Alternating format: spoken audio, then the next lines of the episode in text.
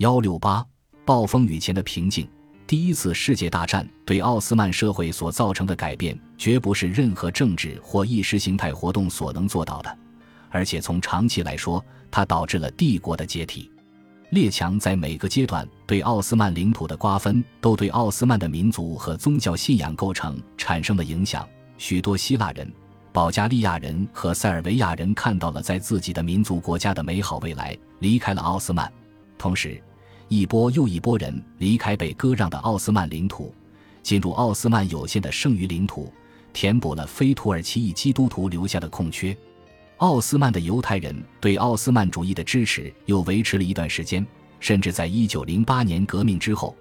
这个理念仍然在统一进步党中占据要津。二十世纪初，奥斯曼犹太人几乎有半数生活在萨洛尼卡。许多人在15世纪末遭西班牙及葡萄牙驱离后就定居在这里。在阿卜杜勒哈米德统治期间，他们对重回故土巴勒斯坦建立新国家的犹太复国主义并不感兴趣。1912年希腊占领萨洛尼卡时，选择前往巴勒斯坦的人也不多，很多人反而移民到法国、英国、埃及、巴西、南非及美国。1908年革命之后。世界犹太复国主义组织在伊斯坦布尔成立分部。第一次世界大战之前，其活动多集中在文化方面，尽管他们从未忽视自己的政治目的。犹太复国主义对奥斯曼帝国的支持一直维持到大战初期（一九一二至一九一三年巴尔干战争期间）。他们还曾经组织了一个支持团体，为奥斯曼军队提供医疗援助。一九一四年之后，也曾为战争出过力，还曾为汉制铁路的建造贡献过资金。许多犹太复国主义者都把在奥斯曼帝国内建立家园看作他们最佳的安全保障。无论亚美尼亚人是否欢迎渐进的或剧烈的改变，他们和统一进步党保持着密切的关系，尽管这种关系是不稳定的。和其他非穆斯林群体一样。他们先是支持统一与进步委员会的自由派，一九一一年后又倒向反对派，但很多人都看出，若俄罗斯赢得战争，他们有可能建立一个独立的国家。俄罗斯的宣传攻势更是增加了他们的希望。但后来，安纳托利亚的亚美尼亚人却连活下去都不容易。战争的第一年，俄罗斯人武装亚美尼亚人在安纳托利亚东北部反抗政府。这些人因此被伊斯坦布尔视为叛徒。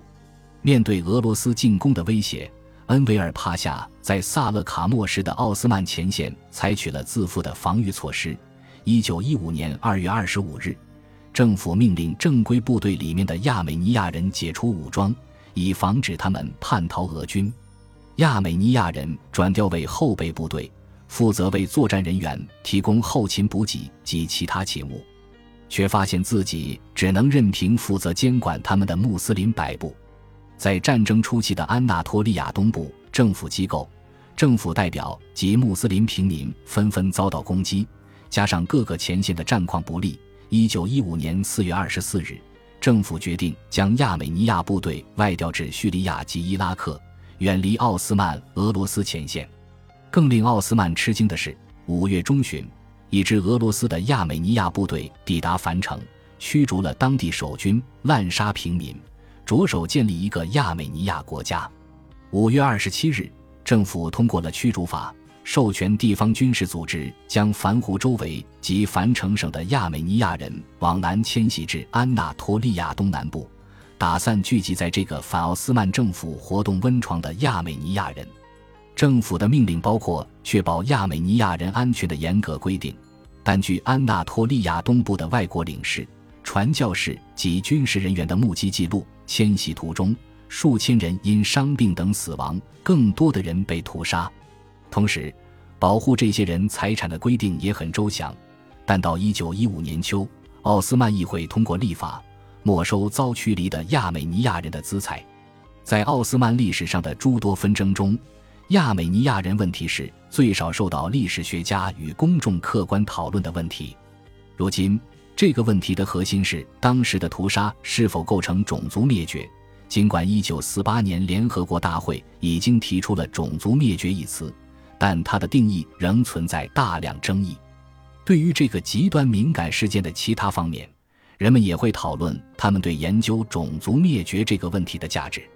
这种关注以及由此引来的辩论，反而影响了人们对奥斯曼亚美尼亚人历史的理解。今天，亚美尼亚人生活在高加索地区贫穷的内陆国家，或成为他们中东故土上的少数族裔，或散居于全球的各个角落。他们中的大多数坚信战时的奥斯曼政府决心消灭亚美尼亚人。他们述说数百万人因此丧命。指出，远离前线与世无争的亚美尼亚人也遭到杀害或被迫离乡背井，并指责历届土耳其政府拒绝向研究人员全面开放当时的档案，甚至摧毁证据。土耳其人的论点则包括以下几点：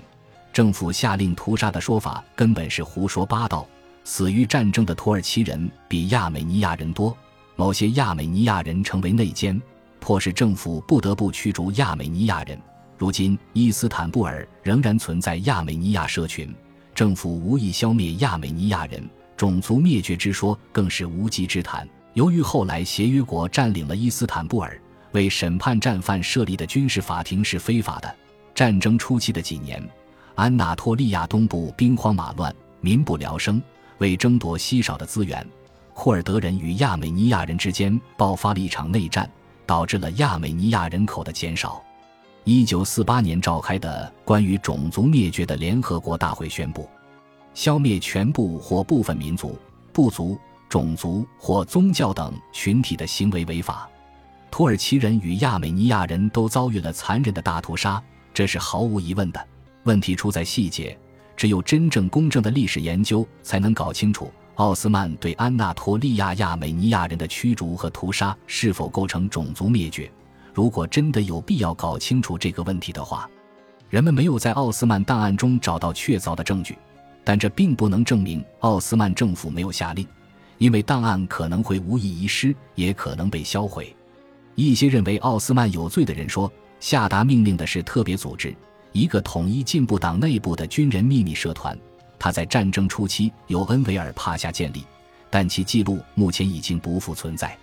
当时，一名反统一进步党的新闻记者兼知名史家艾哈迈德雷斐克，在一九一五年凡城的穆斯林大屠杀之后所写的话，给这个说法提供了一些依据。战争初期，大队人马就被从伊斯坦布尔派往安纳托利亚，他们主要由狱中放出来的杀人犯及强盗组成。在特别组织的安排下，这批人在国防部的广场上接受训练，然后被派往前线。正是这些队伍，在对亚美尼亚人的暴行中犯下令人发指的罪行。艾哈迈德雷斐克的证词似乎把一切罪行都归于一个秘密团体，但政府并不能因此就免除罪责。他与这个特别组织的关系还有待厘清。然而，间接证据并不能证明一切，最后的判决还有待于完整的调查。第一次世界大战期间。安纳托利亚和叙利亚的种族间暴力的历史，主要是从亚美尼亚人角度叙述的。这种奥斯曼亚美尼亚人始终的叙述断层需要得到纠正。但很明显的是，亚美尼亚人种族灭绝的问题不仅不断影响着土耳其与世界各国的外交关系，而且使亚美尼亚一个与土耳其为邻且与另一个邻国。土耳其盟邦阿塞拜疆征战不断的国家，始终笼罩在无尽的悲惨之中。同样明显的是，战争使原本已经衰弱的经济状况进一步恶化。战争一开始时所采取的经济政策，以及所谓民族经济，完全背离了维持了好几个世纪的自由制度。它主要可以分为两部分。废除不平等条约及停止偿付外债的直接目的是减少外部势力对奥斯曼经济的控制；鼓励穆斯林享受政府的合同与补助的目的是将非穆斯林的资产转移至穆斯林土耳其人手中，借此剥夺前者的经济地位。这个措施颇具政治意义。第二部分政策催生了一个新的穆斯林商人阶级，他们利用战争带来的非常需求大发其财。并借此投机倒把获取暴利，有些人获得了没收自亚美尼亚人及希腊人的土地及事业，当然，多数人并未受贿。奥斯曼经济花了许多年才得以恢复。本集播放完毕。感谢您的收听，喜欢请订阅加关注，主页有更多精彩内容。